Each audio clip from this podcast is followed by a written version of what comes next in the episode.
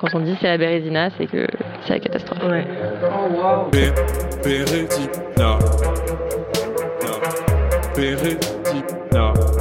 Des fois, c'est la loose. Des fois, ça marche pas. Bienvenue dans Bérésina. Une conversation pour laisser enfin parler les moins bien, les presque réussis, les jamais assez, avec des gens qui nous racontent que parfois, ça veut pas.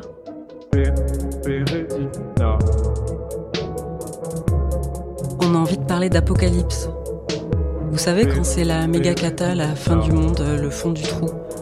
Peut-être que certains et certaines y sont là, vu l'ambiance générale, ou peut-être qu'il vous arrive quelque chose personnellement qui fait que toute la lumière est pour vous cachée sous des nuages bien noirs et bien épais. Mais en fait, dans l'apocalypse, il y a l'idée que l'on est en train d'ouvrir grand les yeux, qu'un voile de brume est en train de se lever pour découvrir toute la crudité, l'état brut et parfois très moche ou très douloureux des choses. Un morceau de réalité se révèle et on doit y faire face, qu'on veuille ou non.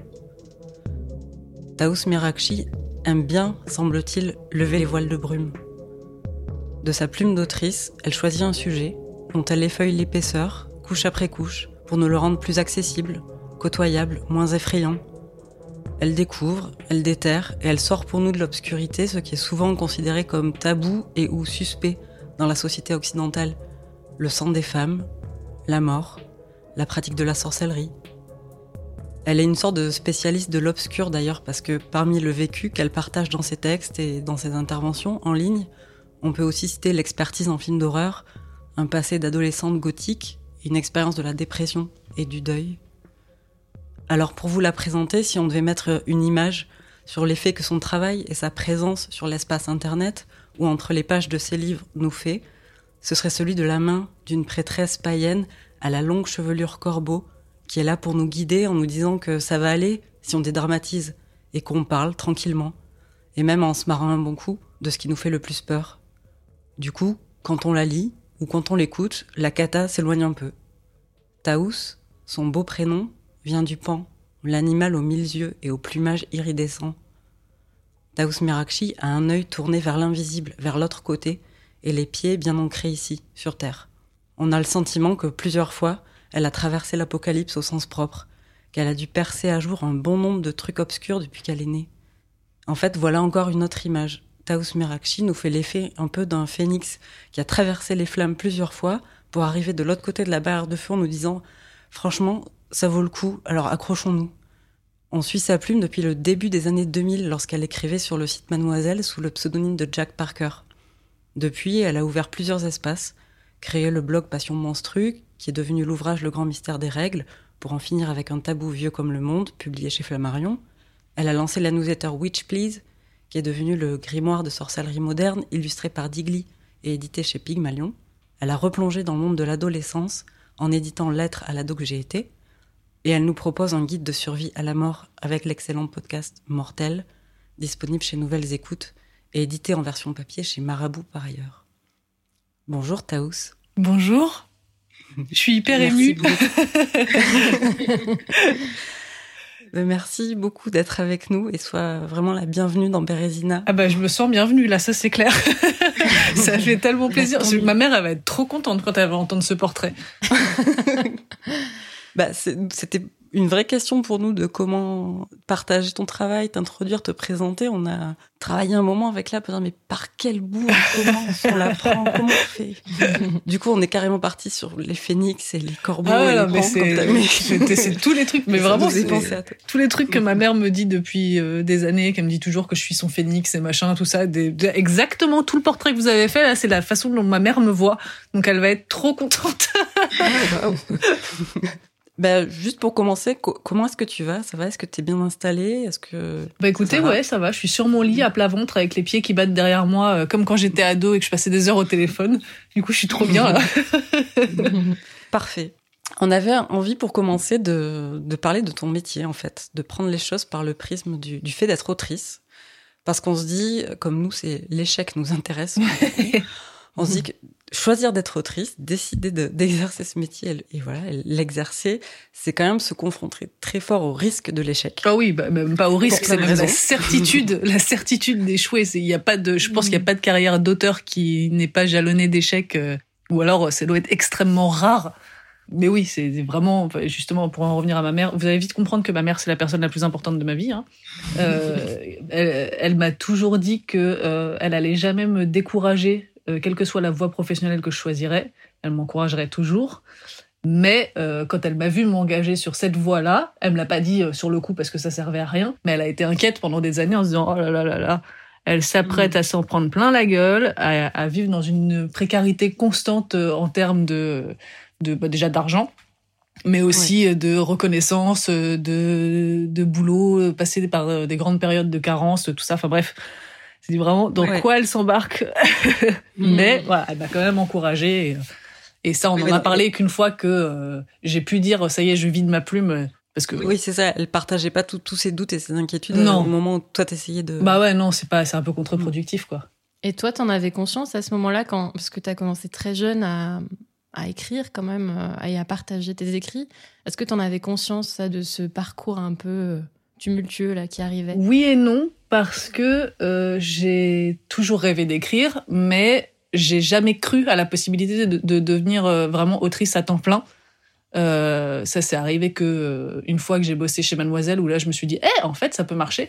Mais euh, à la base, euh, je m'étais engagée dans une voie complètement différente. Je voulais être traductrice audiovisuelle. Donc j'ai fait une, un début de licence d'anglais.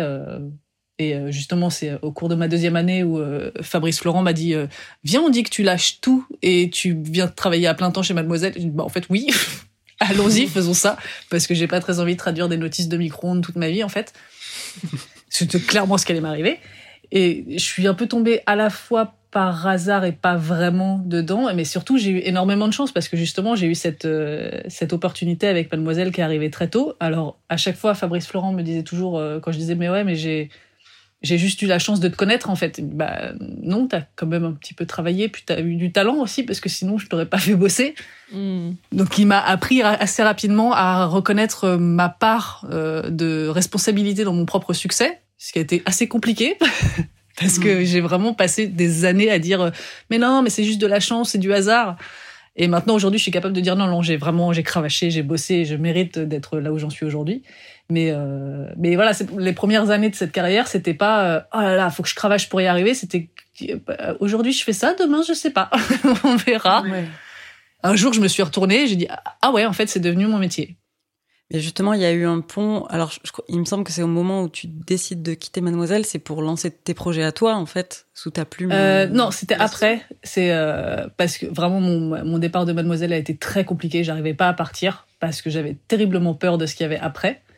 Et euh, j'ai commencé. mon premier boulot après Mademoiselle, c'était euh, créer la version web euh, du magazine féminin Biba. Je suis restée trois mois et j'ai appelé justement Fabrice Florent à la suite de ça un soir. en fait, trouve-moi autre chose, je t'en supplie, il faut que je m'en aille. Ça ne me va pas du tout. Et euh, il m'a trouvé une opportunité chez Golden Moustache où j'étais, je suis devenue euh, rédactrice en chef de leur partie web aussi, euh, la partie rédactionnelle du, de, parce qu'ils faisaient surtout de la vidéo, mais ils, voulaient monter un genre de, de site satirique, humoristique, et ils voulaient que ce soit moi qui chapeaute tout ça, sauf que ça a été un échec justement parce que je ne suis pas manageuse, je n'ai pas envie de l'être. Et mon but dans la vie, c'est pas de faire en sorte que les autres écrivent pour moi, c'est de moi écrire mmh. pour des gens. Mais mm. euh, j'en avais pas encore conscience à cette époque-là. Et du coup, j'ai glandé ma race pendant six mois. Euh, j'ai rien foutu. Euh, ce qui fait qu'à la fin de mon CDD avec mon boss, on s'est dit, bah, je m'en vais, hein. Ouais, ouais, tu vas, bah oui. c'est mieux. Et je suis partie en disant, euh, j'ai une idée de bouquin. Je vais, la, je vais vendre mon idée de bouquin et, euh, et je vais devenir autrice à plein temps. Et ce bouquin que je n'ai jamais fait s'intitulait, euh, merde, attends, c'était quoi? En gros 30 leçons pour bien rater sa vie ou un truc comme ça. Euh. Ah. Il nous intéresse, voilà. On veut bien la copie. je voulais faire en gros un contre-guide, euh, un contre-bouquin euh, de développement hmm. personnel avec toutes les façons de rater sa vie. Donc ne jamais s'organiser, se lever bien bien tard, regarder Netflix, Netflix jusqu'à 5 heures du matin, enfin un guide de comment foirer sa vie quoi. Au final, je suis retombée en dépression et euh, je n'ai pas écrit ce bouquin. Et j'ai retrouvé un boulot dans une rédaction chez Terra Femina cette fois. euh, en me disant bon bah voilà, je, je vais pas devenir écrivaine en fait, euh, ça sert à rien. Euh, et là, il faut que je bouffe. J'avais plus de thunes. J'étais arrivée à la fin de mes droits de chômage. j'avais, j'étais dans une merde noire et j'ai vu une annonce passer sur Twitter et je me suis dit allez vas-y go, on y retourne. Et là, pareil, replonger en dépression parce que je ne suis pas faite pour bosser euh, dans dans une rédaction où il faut écrire 10 articles par jour quoi. C'est je sais pas qui est fait pour ça d'ailleurs, hein, mais euh, Mm. c'est le nouveau modèle web. Tout le monde, tout, dans toutes les rédactions, tout le monde est obligé de faire entre 5 et 10 articles par jour. Et, euh, et c'est quand on quand on aime créer, c'est c'est c'est la c'est la mort de l'âme quoi. C'est horrible. Et, euh, et je me suis retrouvée donc à à renouveler un contrat chez des, chez Terra Femina parce que bah, j'en avais besoin à cette époque-là et que je suis partie avec le projet. J'ai créé le, le blog Passion Menstru euh, pendant euh, pendant que j'étais chez Terra Femina et je suis partie avec le projet de- d'en faire un bouquin. Et voilà, là ça a lancé les choses et ça a marché, sachant que mon père est décédé donc à la fin de mon contrat euh, chez Terra Femina, donc je suis re retombée en dépression. Enfin, ça a été Mm. extraordinaire comme parcours. J'ai vraiment beaucoup aimé ces années-là. Non. mais voilà, c'est pour euh, pour le mieux parce que finalement aujourd'hui je m'en sors pas trop mal quoi. Mais c'est il y a eu beaucoup de faux départs justement euh, de allez cette fois c'est pour de bon je, je plaque tout et je fais que des trucs pour moi. Ah non. Ah si cette fois je le fais. Ah non toujours pas. Et dans ces moments-là, est-ce que, est-ce que vraiment tu repoussais l'idée de d'un jour être vraiment autrice à temps plein ou vraiment tu le gardais quand même dans un coin de la tête en disant peut-être pas pour maintenant mais pour plus tard ou Ouais. c'était vraiment plus Ouais, ouais, je me disais pour plus tard, mais j'en arrivais à, à- à m'imaginer faire ça, euh, genre une fois que j'aurais eu un enfant et que cet enfant serait adolescent voire adulte. Enfin, c'était Mm. pour moi le, le dernier, peut-être pas le dernier chapitre de ma vie, mais avant avant dernier quoi. Je me disais, enfin, c'est le discours que tout le monde tient et a raison hein, sur euh, sur le métier d'auteur.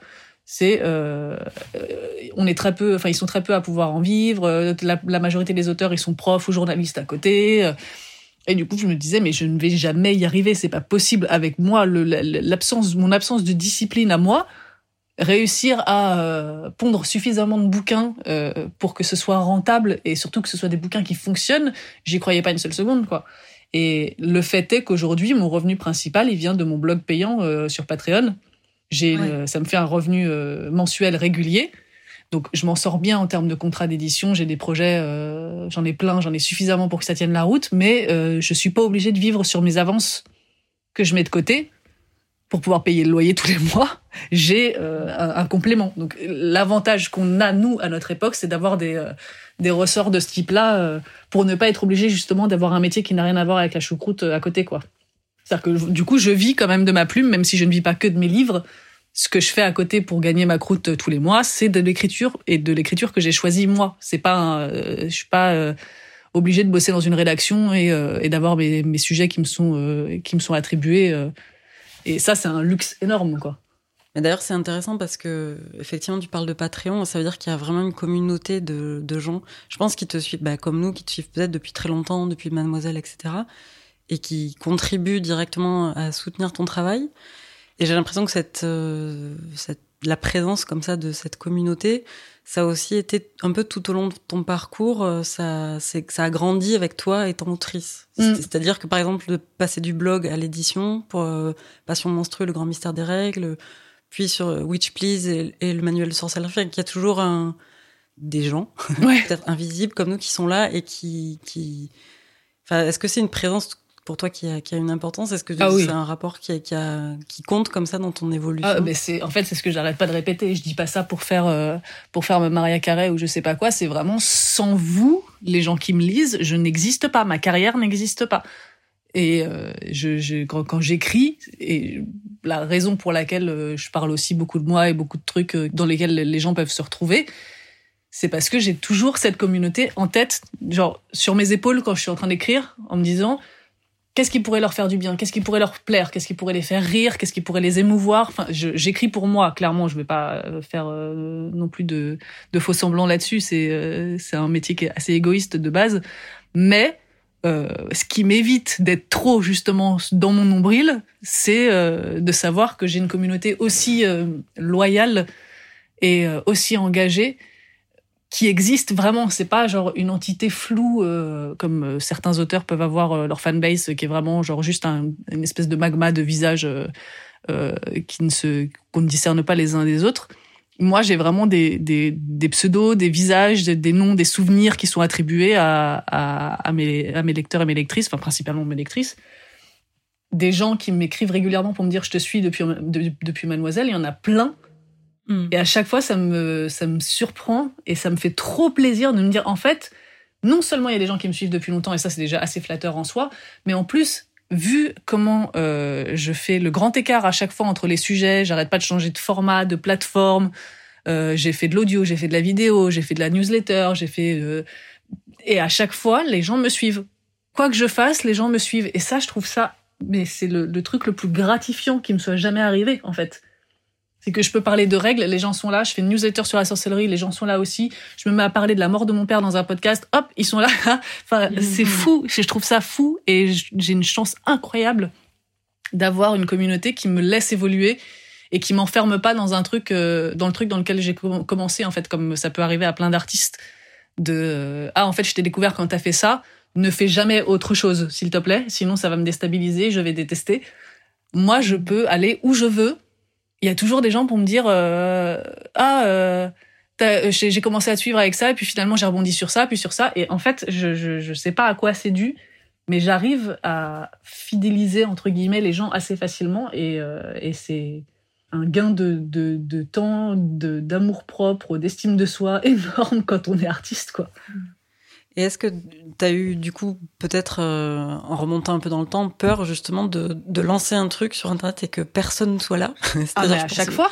Peut-être à Passion de Menstru. bah ouais, bah est-ce que quelqu'un est, que quelqu'un est là?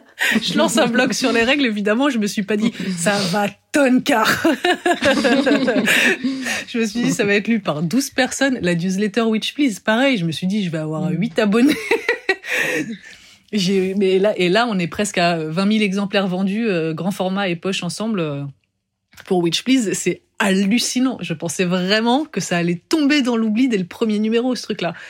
Et à hmm. chaque fois que je lance un nouveau truc, je me dis, ça va pas marcher. Quand on a commencé Mortel, je me suis dit, les gens, ils vont me fusiller parce que euh, je fais de l'exhibe parce que mm. on, entend les larmes dans ma voix et que je raconte des trucs hyper euh, hyper crus sur euh, même le cadavre de mon père est ce que comment je l'ai touché pris en photo tout ça je me dis mais mm. les gens ils vont me ils vont me, je vais me faire atomiser la gueule et en fait pas du tout et mm. euh, ça a été pareil à chaque fois c'est évidemment il y a toujours des détracteurs mais en fait ça c'est une autre chance que j'ai que j'ai c'est j'en ai peu j'ai peu de gens. Euh, je, je, je, pense que je suis pas assez dans le radar des trolls et que les gens que je saoule, bah juste ils vont voir ailleurs en fait.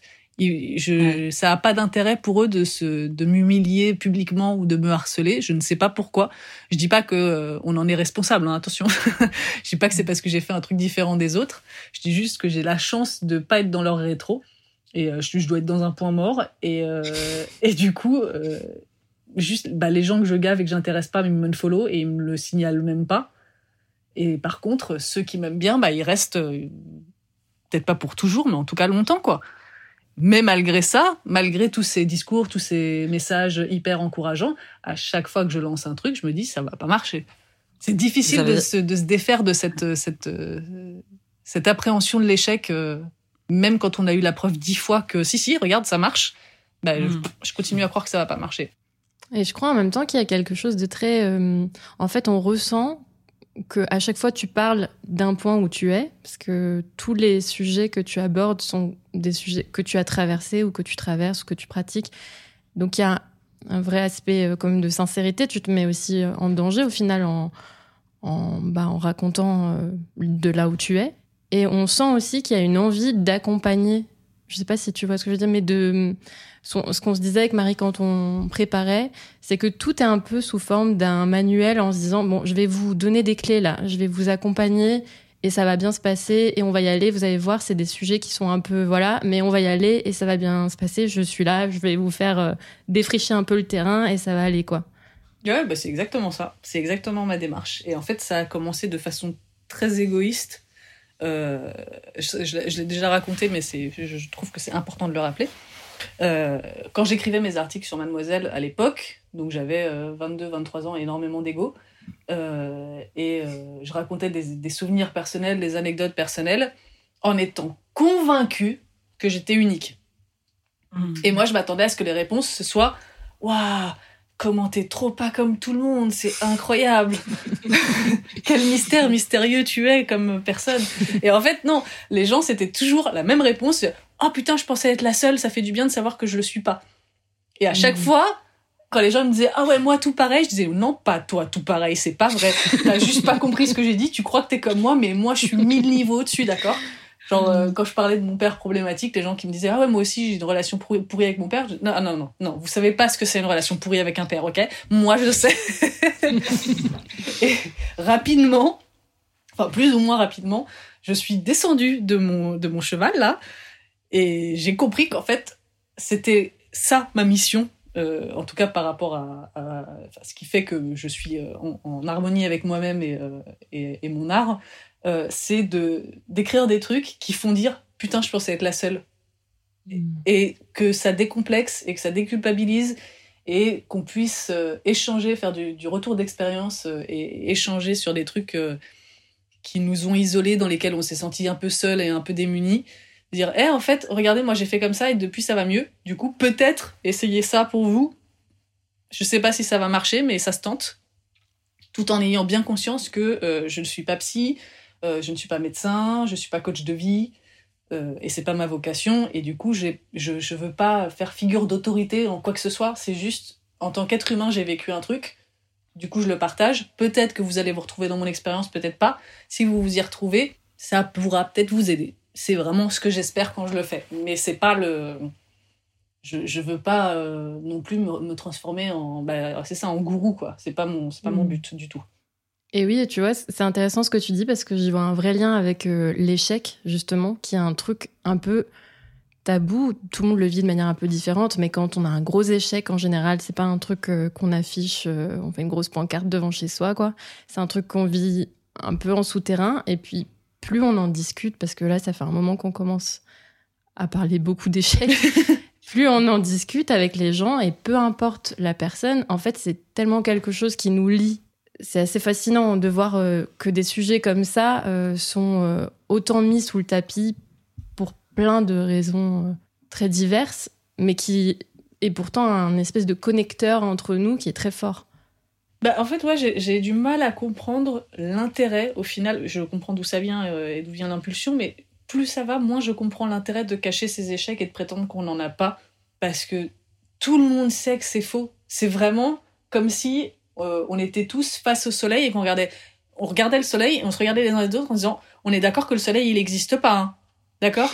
Et on a tous vraiment les rayons du soleil qui nous, qui nous réchauffent la peau. On est tous dehors, comme ça, à la plage, en disant le soleil n'existe pas. Moi, j'ai jamais vu le soleil de ma vie. Je suis désolée, toi, tu peux dire ce que tu veux, moi, je sais pas.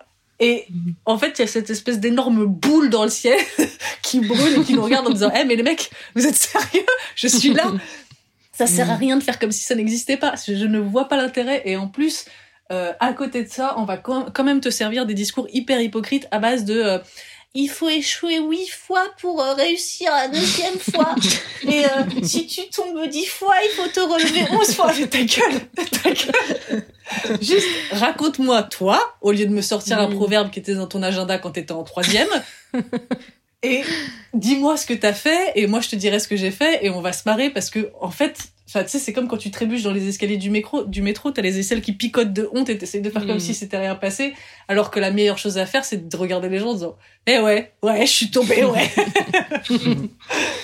et oui, et qui participe beaucoup aussi à culpabiliser les gens qui échouent et se dire, mais je suis, je, suis toute seule, il y a que moi là dans cette pièce de l'échec, alors qu'en fait pas du tout. C'est juste qu'il y a aussi des gens qui savent raconter les choses sous un certain angle qui paraît un peu plus sympa que d'autres, quoi. Mais ouais. C'est exactement ça. Il y a vraiment une, espèce de storytelling de, l'échec maintenant qui s'est mis en place, qui est encore plus vicieux que de dire ça n'existe pas. C'est euh, comment bien échouer. Mais oui. Et en fait, au bout d'un moment, déjà, lâchez-nous le cul. Et ensuite, arrêtez de mentir. Donc oui, il y a une espèce de nouvelle narration sur les réseaux sociaux en ce moment et, euh, même dans certains aspects de la presse qui est la notion de bien échouer, où on nous, dit que, euh, en gros, sans nous le dire vraiment, il y a un set de règles à respecter, donc il faut que ce soit euh, esthétique, il faut que ce soit qu'il y ait du storytelling derrière, il faut qu'il y ait un certain délai mais pas trop.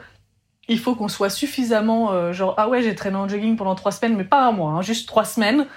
Euh, parce que si ça, si ça se si ça se s'éternise trop, c'est plus un échec, c'est euh, on est on est on est soi-même un échec humain en fait. Et euh, je sais pas comment le résumer vraiment parce que j'ai pas fait d'analyse plus poussée que ça. Ce que je suis en train de vous dire là, il y a vraiment euh, une espèce, enfin même moi en fait, je sais pas si je le fais bien, hein, mais euh, cette espèce de, de, de vulnérabilité rendue publique, c'est une nouvelle mode qu'il y a sur les réseaux sociaux.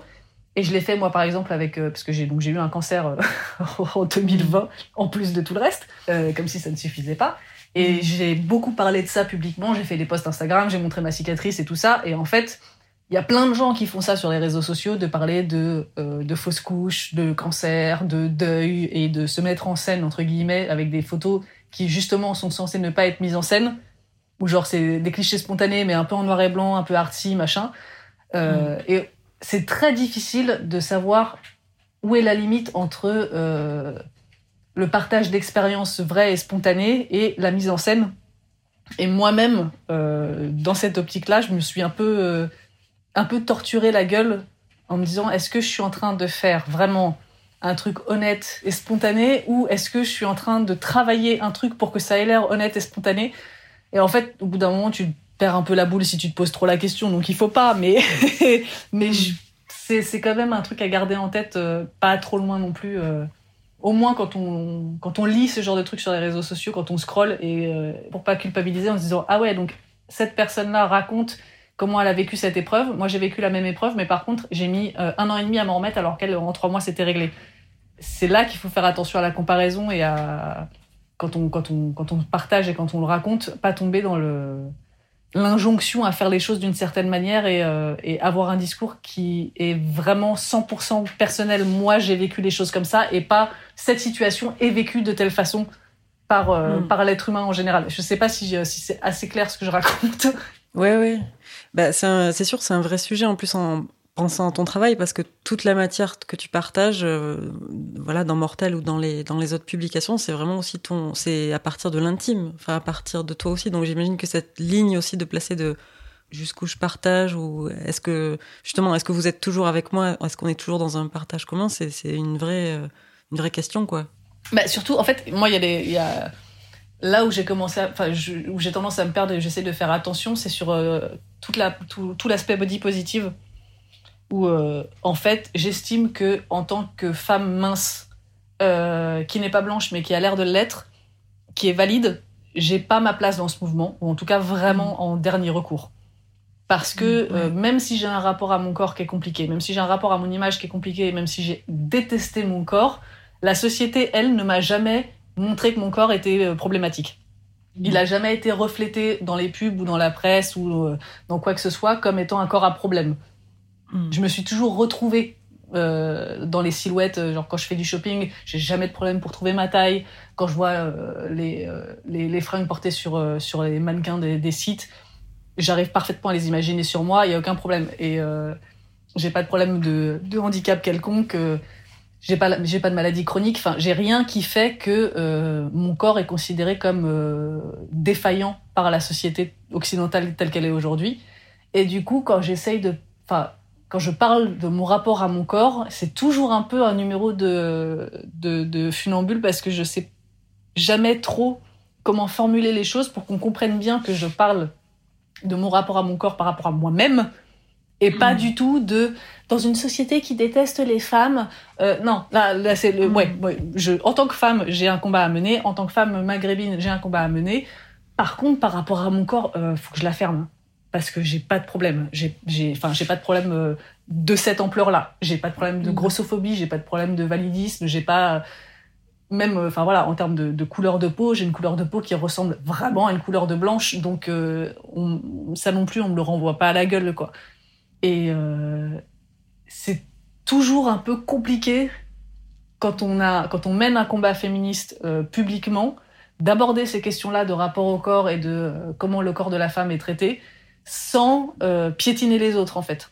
Et du coup moi c'est le sujet sur lequel je me bats constamment avec moi-même pour essayer de faire gaffe entre OK, il faut que je me livre, il faut que je raconte un truc personnel, mais il faut pas que ce discours euh, empiète sur la voix de personnes qui ont euh, plus besoin d'être entendues que la mienne quoi.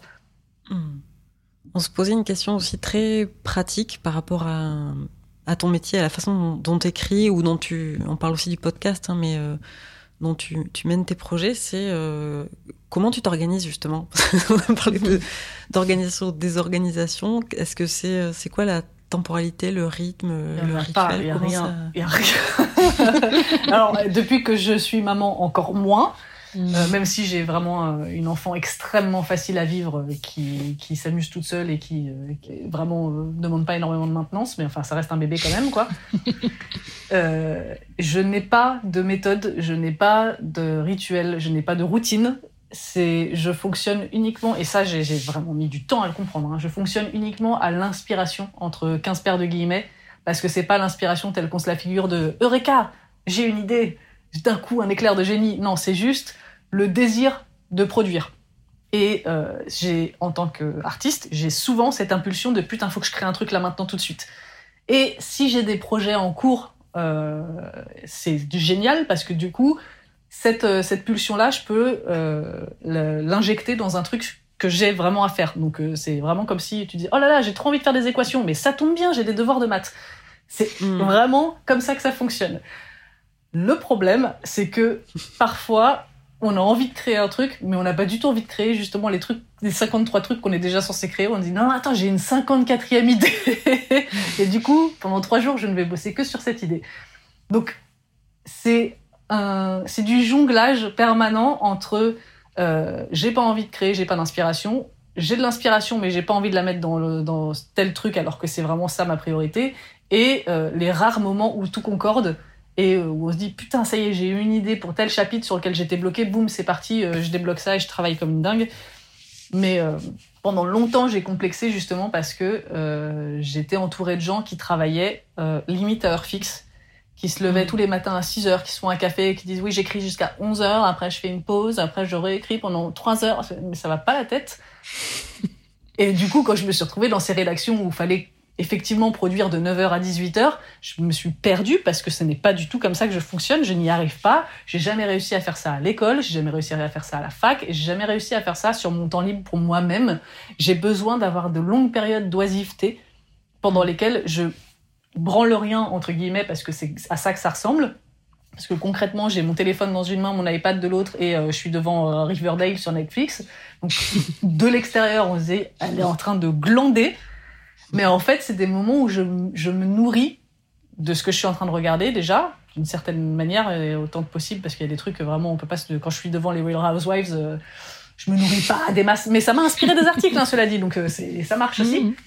Euh, mais euh, mon cerveau est toujours en tâche de fond, en train de bosser sur euh, mes projets en cours, en fait.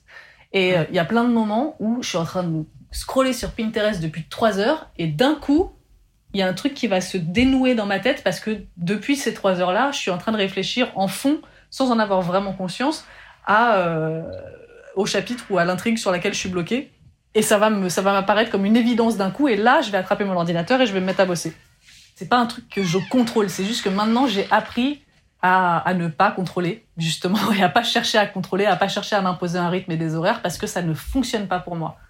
Et comment comment t'as réussi à déconstruire ce truc de culpabilité de ne pas être euh, dans de la productivité ou de, de, de qui est un truc très euh, en vision thérapie. capitaliste de comment on fait de ah oui thérapie en thérapie tout simplement c'est ma psy c'est un des mm. premiers trucs que j'ai débloqué avec ma psy euh, donc je l'ai vu pendant quatre ans et demi et c'est un des premiers trucs que j'ai débloqué avec elle. On a dit en fait il y a les gens scolaires et les glandeurs. Et en fait, justement, les glandeurs n'en sont pas. C'est juste que c'est pas leur modèle qui est euh, vendu comme étant le modèle de réussite et de, de, discipline, mais ça ne les rend pas moins productifs et ça les rend pas moins intelligents. C'est juste qu'on fonctionne différemment et que personne ne nous a expliqué avant que c'était un modèle valide et que euh, bah, c'est répandu et que ça fonctionne très bien. C'est juste qu'il faut, il faut avoir la notice, quoi. Et ma psy, elle m'a vraiment aidé à euh, décrypter la notice de mon cerveau. Et maintenant, je sais comment il fonctionne et je sais comment en tirer le meilleur. Alors que avant tous ces trucs-là qui euh, étaient des blocages et qui m'empêchaient d'avancer, où je me disais putain mais mon cerveau il fonctionne mal, je le déteste, il me bloque dans tout. En fait c'est juste que je le prenais à l'envers. quoi. J'essayais de le changer au lieu de bosser avec lui. Dire ok donc toi t'as besoin de ça pour euh, très bien ok bah on va faire ça on va faire les choses de ta à ta méthode à toi je vais pas chercher à essayer de le, le rebooter ça sert à rien Et, et maintenant, bah, ça va mille fois mieux, quoi. Et j'ai jamais été aussi productive et aussi aussi, euh, bah, j'ai jamais eu autant de succès aussi. je pense que ça joue. Mm. Parce que je dis oui à plus de trucs, parce que je me sens plus capable de faire les choses maintenant que je me connais. quoi. Et oui, et ce qui n'empêche pas d'être hyper productive, effectivement, parce que quand on voit quand même euh, tes livres, c'est jamais euh, un feuillet de deux pages, quoi. c'est quand même hyper fouillé. on sent qu'il y a aussi une énorme recherche derrière. C'est pas juste. Enfin, juste, c'est déjà super de, de, dire par où tu es passé, mais en plus de ça, il y a toute une recherche à côté sur, euh, bah, par exemple, le livre de Mortel, on regarde, c'est quand même fou parce qu'il y a toutes ces fiches qui, qui disent euh, quels sont les métiers euh, autour de la mort, comment préparer sa mort, des trucs très même pratiques et très pragmatiques. Je me dis, mais c'est quand même un travail de recherche qui doit être hyper conséquent, quoi. Hmm. Alors, pour le coup, Mortel, sur les fiches métiers, j'ai eu de l'aide. Euh, mm. Il y a l'équipe Nouvelles Écoutes qui s'est mise à ma disposition parce que j'avais une deadline vraiment extrêmement serrée vu que j'ai mm. écrit ce livre en un mois et demi. ah oui. Euh, ouais. ah oui, ok. Bravo. Et du coup, ils m'ont dit si on peut t'aider, tu nous dis. Et je fais bah juste les fiches métiers. Euh, en gros, sortez-moi les salaires, les années d'études, les machins, et moi je rédige derrière. donc ça, ils m'ont aidé. Mais par contre, pour le reste, si les fêtes aussi, je leur ai demandé de me trouver des fêtes et mais je, en fait, comme je ne fais confiance à personne, euh, je suis quand même, j'ai quand même refait mes propres recherches derrière pour vérifier les recherches qu'on m'avait faites. Donc c'était pas aussi productif que ça aurait dû l'être, mais en même temps j'avais meilleure conscience comme ça, quoi. Mais du coup, oui, mm. c'est vrai que pour, pour Grand Mystère des Règles, par exemple, il y a énormément de recherches. J'ai lu plusieurs bouquins, enfin, j'ai vraiment passé des centaines d'heures sur le sujet. Mais c'est probablement ma partie préférée. Quand je m'intéresse à un nouveau sujet, je me dis oh j'ai tout un univers à explorer, toute une série de mots clés à, trouver et à exploiter. Euh, j'adore googler des trucs, c'est ma passion. Vraiment, c'est euh, presque maladif.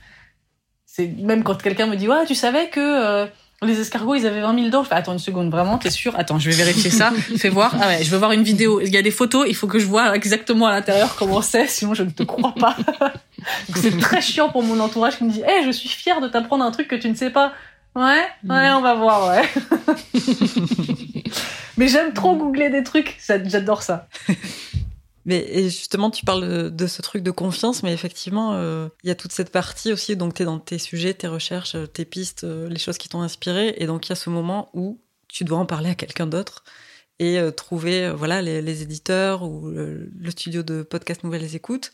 Du coup, ça aussi, est-ce que ça a bougé, cette, relation aux autres, à, à collaborer avec d'autres, à partager ton travail avec d'autres pour qu'ils voient le jour? Oui, alors après, j'ai eu énormément de chance là aussi, même si il euh, y en a qui me diront eh, c'est pas de la chance. Non, non, je considère que c'est quand même de la chance. Euh, Flammarion m'a contacté pour euh, Passion Menstru parce que l'éditeur est tombé sur mon blog hmm. et Nouvelles Écoutes, c'est eux qui m'ont contacté aussi. Donc j'ai, en fait, là où je trouve que j'ai du talent, c'est que plutôt que d'attendre qu'on vienne me chercher, voilà, qu'on vienne me chercher par hasard ou de devoir démarcher les gens, je fais des trucs dans mon coin qui sont vus qui inspire les gens pour se dire Eh, mais attends, elle a fait ça, du coup, sur ce projet-là, elle, serait super, non? Et euh, Passion Monstrueuse, c'est ça, en fait, à la base, j'ai toujours voulu que ce soit un livre. Et je me suis dit, mais si j'attends qu'un éditeur euh, soit d'accord pour m'acheter un, livre sur les règles, alors que je n'ai jamais écrit de livre avant, je peux toujours attendre.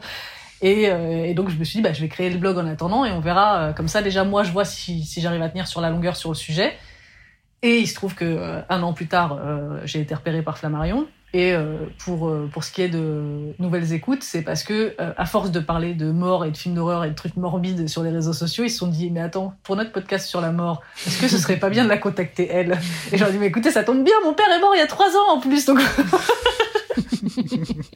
du coup, c'est comme ça qu'on a mélangé leur vision documentaire et ma vision racontage de vie pour en faire l'hybride que c'est devenu. Et euh, Witch Please, pareil, voilà, j'ai créé la newsletter avant de, parce que je voulais euh, créer ce grimoire moderne, et euh, je me suis dit mais personne ne voudra jamais m'acheter ça. Et à chaque fois, j'ai eu la chance aussi d'arriver pile au moment où euh, les règles, c'était devenu le sujet à la mode à ce moment-là. Euh, la sorcellerie, c'est devenu le sujet à la mode. Hmm. La mort, bon, c'est pas tellement que c'est à la mode, c'est juste qu'on peut pas trop l'éviter en ce moment. Hmm. Donc c'est un peu sur les lèvres de tout le monde.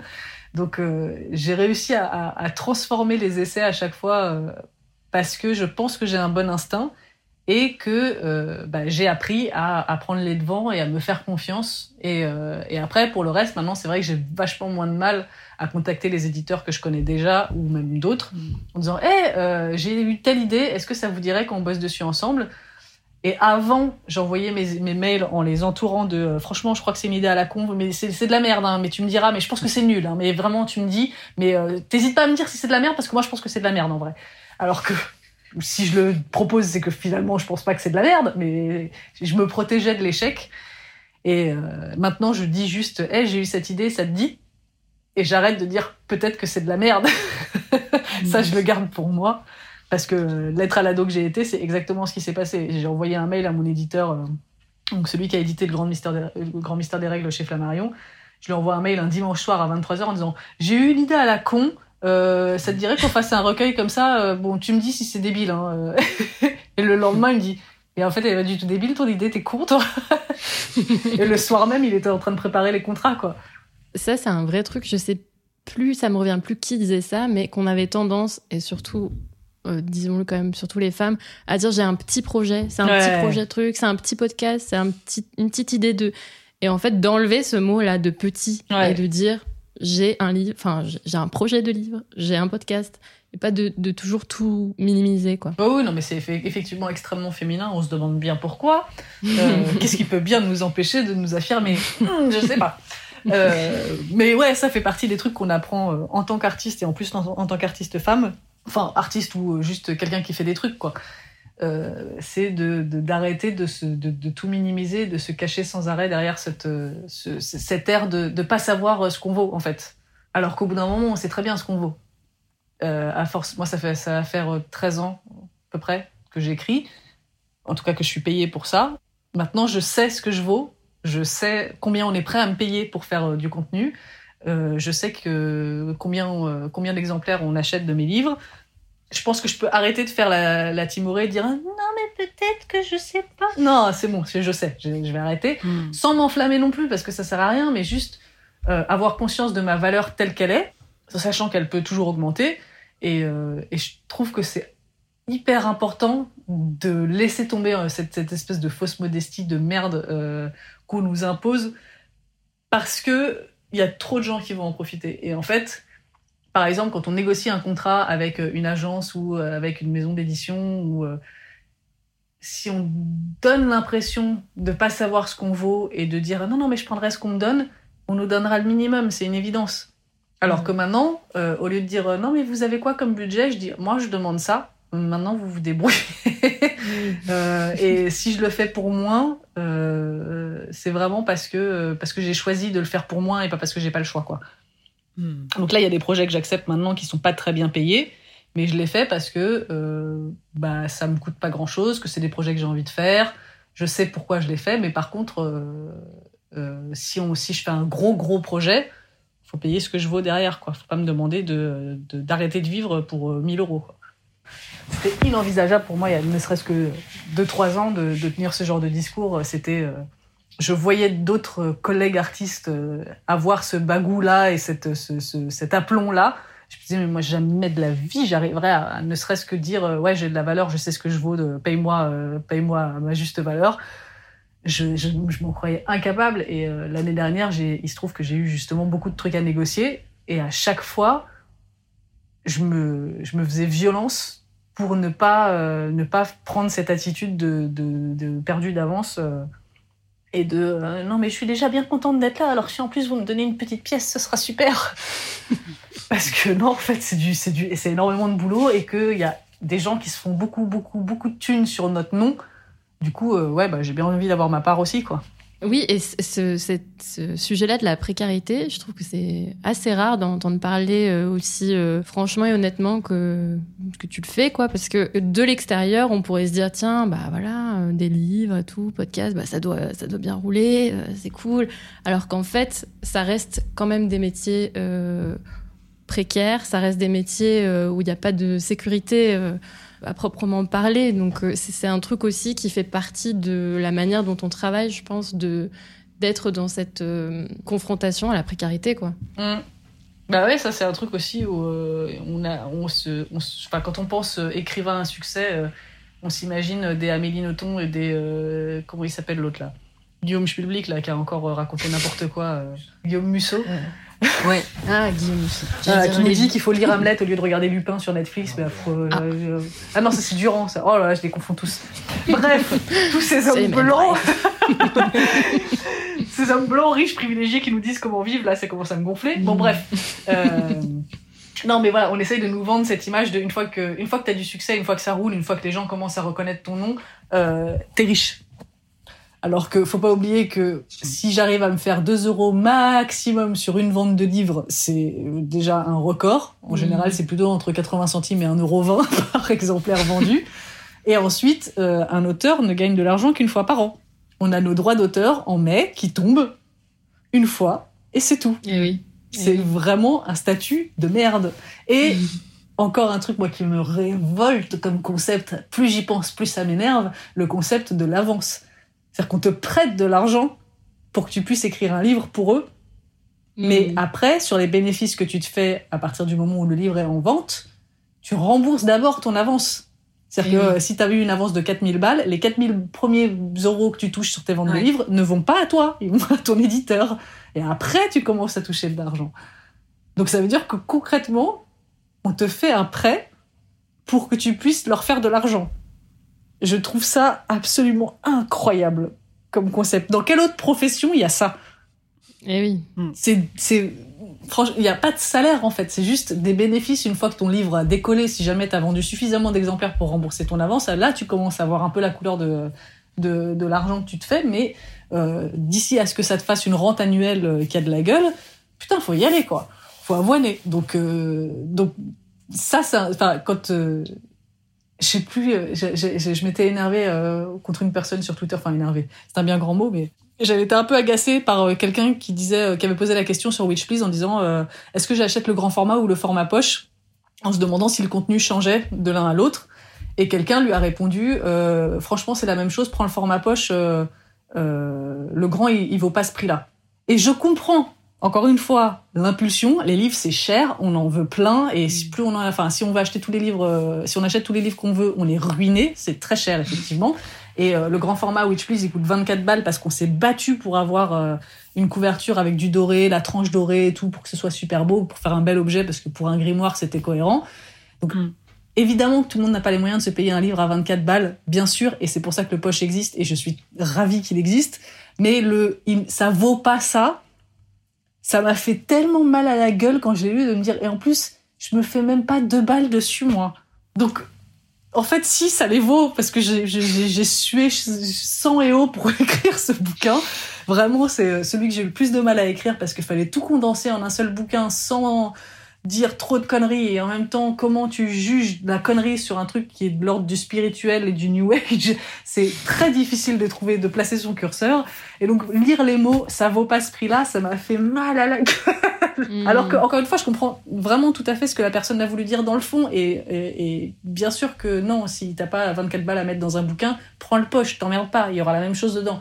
Parce que oui, tu payes clairement l'apparence du livre, mais quand tu fais le calcul sur ce que moi, ce que ça me rapporte, bah, tu vois, t'as l'impression que, qu'on me dit, euh, franchement, elle a pas besoin de tes 24 euros, mais je les aurais pas, ces 24 euros, en fait. J'en verrais pas la couleur, moi. Donc voilà, c'est euh, un sujet sur lequel je pense qu'il y a un, gros combat à mener. euh, d'ailleurs, il y a beaucoup d'associations d'auteurs qui sont en train de se monter, des pétitions qui circulent, tout ça, parce que c'est c'est un métier à même plus à sauver, à, recréer de toutes pièces, je pense. Mais ouais, c'est voilà, c'est un métier qui est pas hyper hyper euh, facile à, à encaisser pour les nerfs parce que bah voilà il y a les il y a les échecs euh, quand tu proposes un projet et que personne n'en veut ou quand tu le fais et que personne l'achète ou quand tu le fais et que les gens l'achètent mais qu'ils le détestent et qu'ils le disent publiquement. Euh, et en plus tu rajoutes à ça la précarité financière euh, bah voilà c'est un peu éprouvant quoi. Et moi, je me demandais, donc on a dit, tu as, tu as quand même une, une communauté qui te suit depuis un moment, et j'imagine que maintenant, tu es passé dans le camp des, un peu des exemples. On parlait justement de success story et tout, de, de l'extérieur. Est-ce que ça t'arrive justement d'être confronté à ce truc-là, de, des gens qui, bon, déjà, j'imagine que tu te demandent des, des conseils, mais qui en plus, voilà, t'es passé dans, dans ce fameux camp, là, derrière la barrière, des gens qui, c'est bon, ça va, quoi. Mhm. Des gens qui ont du succès. Ouais, mais et en même temps, c'est vrai. Parce que quand, on, mhm. quand on remet les choses en perspective, oui, on peut pas dire que j'ai, ma, carrière a échoué, loin de là. Et oui, oui. Malgré ce que de, certaines, certaines personnes ont pu me souhaiter, n'est-ce pas? Parce que j'ai d'anciens collaborateurs qui, euh, j'en ai eu vent plus tard, euh, qui avaient dit une fois que j'étais partie, euh, de toute façon, elle écrira jamais de livre, elle va, elle va rater sa vie. Bonjour Tout va bien pour moi. mais oui, par contre, en fait, ce qui me, ce qui me frustre, c'est à chaque fois les, les gens qui, je comprends pourquoi ils posent la question, mais il n'y a pas de bonne réponse. C'est euh, les gens qui te posent des questions en disant euh, Et sinon, euh, tu aurais des conseils à me donner pour, pour y arriver Et comment on fait? Mais j'en sais mm. rien. En fait, je sais pas comment. Moi, je sais comment j'ai fait moi, mais je sais pas comment t'as fait toi. Mm. Et il n'y a, pas a pas un seul parcours pour ce genre de métier. C'est ça qui, qui fout un peu le vertige parfois. C'est que moi, j'ai réussi par une, série de concordances de trucs, d'opportunités saisies, de rencontres euh, fructueuses, d'idées euh, fulgurantes. Et il se trouve que ça a créé un, parcours et une carrière, et c'est génial. Mais euh, à la base, c'est juste 53 pelotes différentes que j'ai réussi à tisser ensemble, quoi. Et du coup, comment dire à quelqu'un qui débute? Eh ben, en fait, tu vois le gros tas là. À un moment, tu vas trouver l'extrémité et euh, tu vas pouvoir tirer dessus et tu verras ça va se démêler. Bah mais je pourrais pas le trouver à ta place. Démerde-toi. Ah ouais, bah super. Donc euh, bien sûr qu'on peut donner des questions, on peut donner des conseils de, qui feront gagner peut-être un peu de temps sur euh, la mise en garde de tel profil de collaborateur, de justement comment tirer profit d'un cerveau qui est pas scolaire, enfin ce genre de trucs. Je vais pouvoir donner des conseils. Mais par contre sur comment on devient auteur professionnel à succès entre guillemets, eh, je... je sais pas. Alors, il y a un autre truc par rapport à tout ça, c'est quand même, bon, l'année que tu viens de vivre, mmh. voilà, euh, et t'as l'air d'être, euh, et encore une fois, c'est nous ce qu'on en perçoit sur les réseaux, là, ça a l'air d'aller super bien, enfin, t'as l'air d'être dans une énergie justement créative hyper euh, positive, et enfin, j'ai plusieurs questions par rapport à ça, mais j'imagine que par exemple l'année 2020 avec tout ce qui t'est arrivé, euh, ce rapport justement à la création, au fait de attends mais quand même il faut que je continue à écrire parce que c'est aussi euh, comme ça que je gagne ma vie. J'imagine que c'est aussi compliqué à gérer dans des moments où c'est juste le chaos, euh, le chaos. Alors oui et non, parce que comme j'ai la chance de, de, comme je disais, de d'écrire sur ma vie et sur mes expériences personnelles, à chaque fois qu'il m'arrivait une tuile, je me disais, eh, bah, tu sais quoi, ça va faire des articles.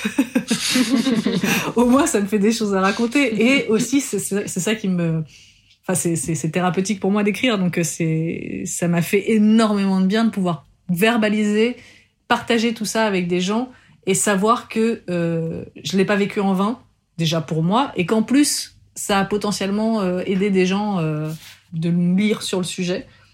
Même si, effectivement, il y a quand même plein de jours où je me suis dit, mais comment je vais réussir à continuer euh, comme si de rien n'était Là, j'ai signé les contrats en disant, ouais, t'inquiète, dans six mois, je te fais un livre. J'en sais rien de comment je vais réussir à faire ça. Mais euh, en fait, au bout d'un moment, il faut arrêter de, se demander comment et juste d'avancer en se disant, bah, est-ce que j'ai le choix?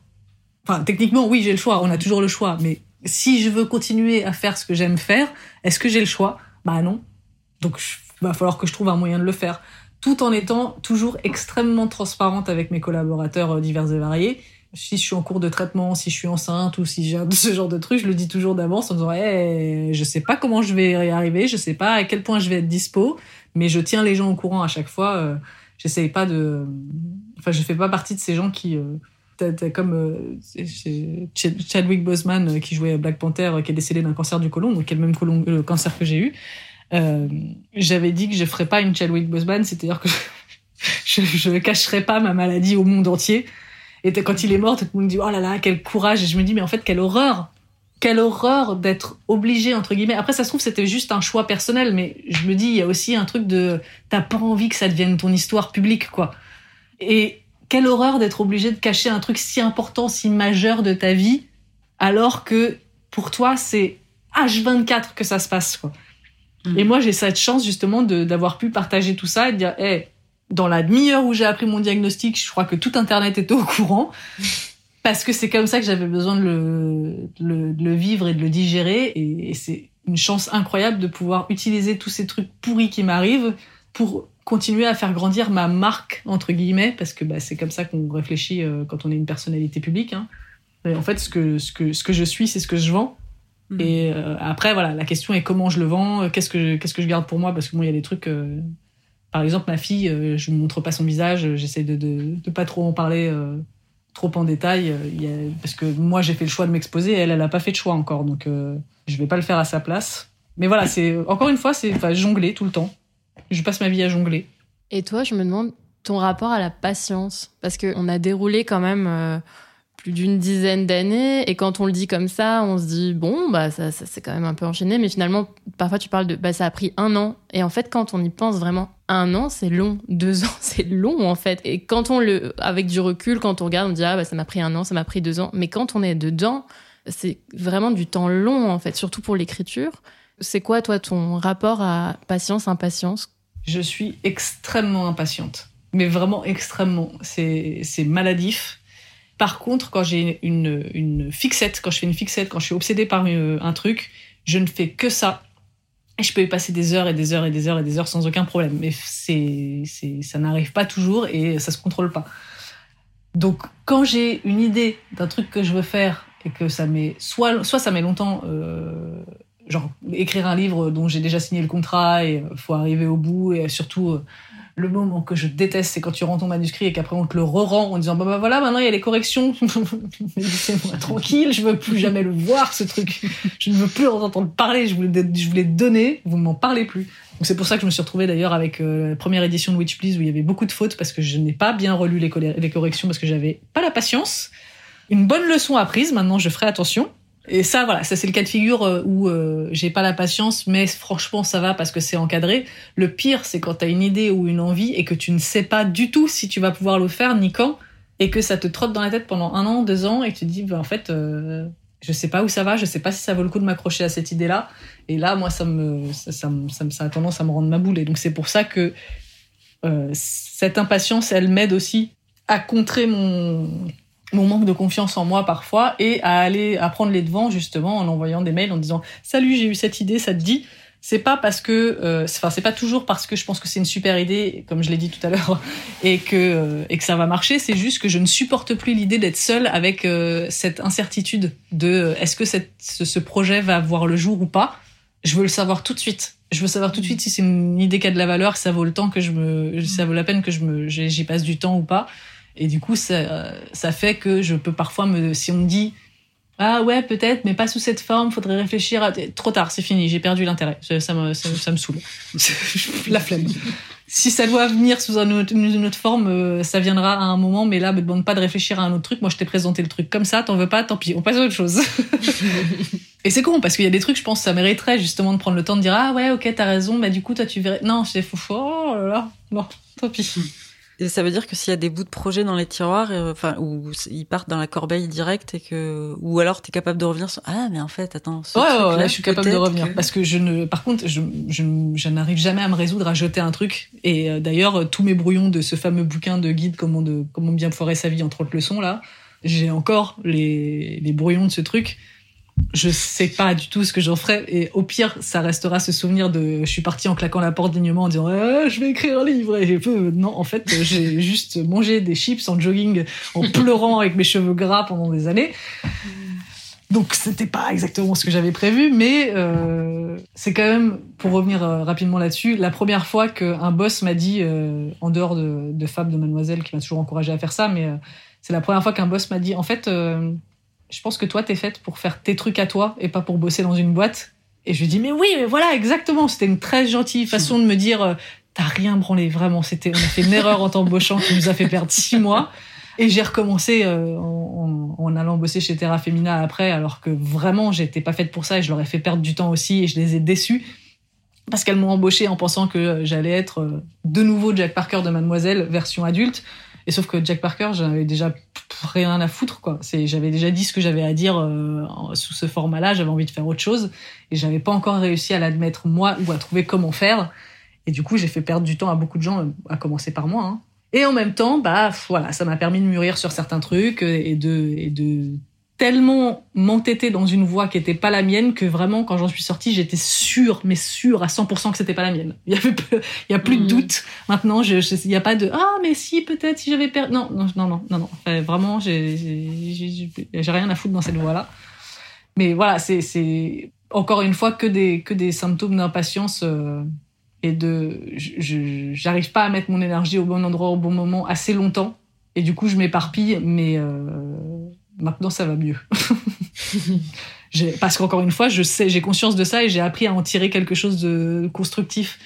Pas toujours, hein, mais euh, quand il faut, il faut, je le fais, quoi. Et pour toi, là, aujourd'hui, enfin, pour toi, qu'est-ce que ce serait, là, maintenant, un échec, quoi? C'est une bonne question. Ah. Non, mais en vrai, je, je, je, je sais pas trop.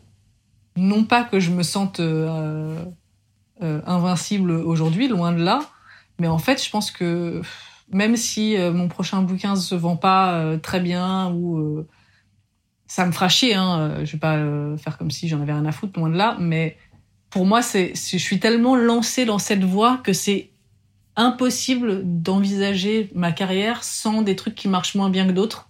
Et du coup, je considère pas ça comme un échec, mais juste comme la norme de quelqu'un qui a une carrière où parfois euh, bah, il y a un truc qui marche et puis après il y a un truc qui est moins bien. C'est comme euh, tu regardes la filmographie de n'importe quel réalisateur, bah, parfois il y a des navets au milieu de chefs-d'œuvre euh, mm. et parfois il y a un chef-d'œuvre au milieu des navets, c'est possible aussi. et et c'est c'est je considère pas ça vraiment comme un échec à proprement parler. En fait là pour moi, l'échec serait si, si, si je devais abandonner cette carrière du jour au lendemain et je, je vois pas ce qui pourrait me faire changer, sauf si vraiment demain, il n'y a plus aucun éditeur qui veut bosser avec moi. Je vois pas pourquoi. à moins que je dise un truc vraiment très problématique un jour. Euh, mais j'essaye de faire attention quand même. J'essaye de m'attaquer uniquement aux hommes blancs. Comme ça, il n'y a pas de risque. Ou alors, si, euh, si je me fais euh, taper dessus, ce sera pas par les gens qui m'intéressent de toute façon. Donc je m'en fous. Mais ouais, non, en fait, je pense que l'échec, ce serait de. C'est très cliché comme réponse, hein, mais ce serait de décevoir ma communauté, en fait dire, j'ai mm. passé des années à bâtir ce groupe auquel il y a des gens qui s'ajoutent encore de jour en jour et qui me rejoignent en disant oh je t'ai découvert avec Mortel ou euh, ou euh, il y en a qui m'ont découvert là récemment avec mes posts sur le cancer tu vois donc vraiment très mm. récemment et qui me disent du coup j'ai regardé ce que tu fais c'est génial bah je te suis maintenant avec euh, avec grand intérêt machin c'est tellement précieux pour moi je me dis si demain je perds ça je sais pas pourquoi je enfin comment j'arriverai à, à, à continuer ma carrière telle quelle en fait je, ou alors si jamais euh, j'oublie ça et que je deviens euh, justement une de ces artistes qui voit sa, communauté comme euh, une masse informe qui n'a ni nom ni genre ni couleur ni rien, c'est que je me serais perdue en fait. Et rien que d'y penser, ça me déprime d'imaginer ça. Quoi. Je veux jamais perdre ce lien et je veux jamais perdre cette, cette conscience de la chance absolue que j'ai de pouvoir faire ce boulot grâce à toutes ces personnes qui me suivent et qui me soutiennent. Ça fait vraiment très Maria Carré. Hein. Oui, mais Maria Carré, elle est bien, quoi. elle est très bien, cette femme. oui, c'est la pire. On a une question un peu, un peu rituelle qu'on pose à, tous les invités de Bérésina. C'est qu'est-ce qui t'aide, qu'est-ce qui te redonne de la force quand vraiment c'est la Bérésina dans ta vie? Mm, bah, ouais, pas toujours le cliché de déjà ma communauté qui m'envoie énormément d'amour tous les jours, je reçois des messages qui me touchent, je reçois des petits mots, des petits trucs qui me rappellent pourquoi je fais staff. Et encore plus cliché, mes proches, mon mec, ma mère, ma fille. Euh, bon, ma fille, elle, m'encourage sans le savoir pour l'instant, mais euh, juste euh, voir sa gueule le matin, ça me, c'est, c'est, je pensais pas tenir ce genre de discours un jour dans ma vie déjà parce que j'ai cru toute ma vie que je voulais pas d'enfant. Je fais partie de ces gens horribles qui changent d'avis et qui du coup euh, servent d'exemple pour les gens qui veulent vraiment pas d'enfants et les proches qui leur disaient tu vois elle elle voulait pas elle a changé d'avis alors c'est possible pour toi aussi.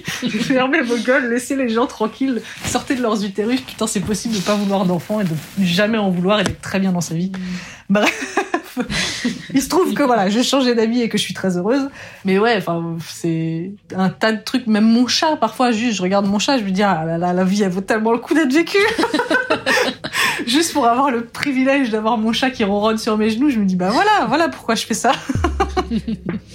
Eh oui, je comprends. Enfin, on comprend toutes les deux. Eh bah super, merci beaucoup pour cette conversation. Oui, merci. Bah avec plaisir. Bérésina est une émission mensuelle soutenue par Radio Moulin. écrite et présentée par Léa Machado et Marie Ponce. Aujourd'hui, pour cet épisode, nous étions accompagnés à la régie de Pierre-Antoine Laline, Pierre-Antoine qui a également composé notre générique. Merci encore à Taous Merakchi pour ses mots et sa confiance, et à toutes et tous pour votre écoute. Vous pouvez retrouver cet épisode et tous les autres sur Radio Moulin, Spotify, Deezer, Apple Podcast et l'audioblog d'Arte Radio.